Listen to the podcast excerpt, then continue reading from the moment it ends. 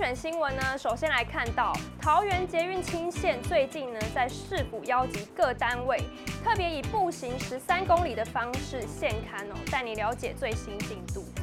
桃园捷运清线为桃园第二阶段路网优先推动的路线之一，全线采高架轻轨规划，将串联桃园、大竹、青埔等地区，提供更完整的运输服务。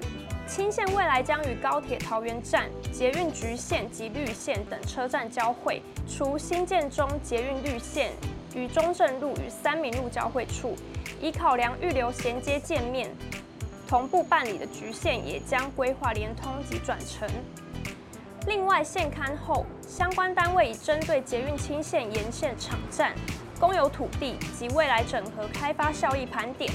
后续完成初步规划后，将会适时办理地方说明会，倾听地方意见，完善清线规划成果。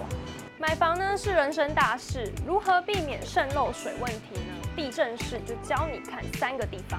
渗漏水问题多排在房地产消费纠纷的前几名，地政士邱明芳说明，最常渗漏水的三个地方必须立即处理。一是抬头看外墙及墙壁沿线角落。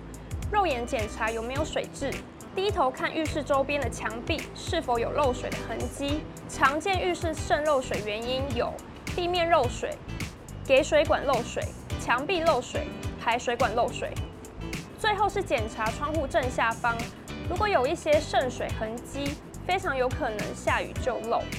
如果在窗户框、墙壁沿线或角落发现渗漏水，因为无法破坏房屋外墙。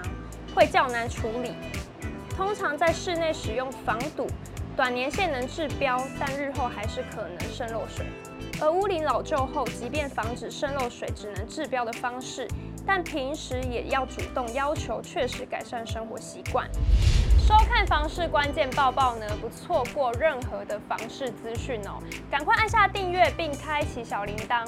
感谢你的收看，我们再会。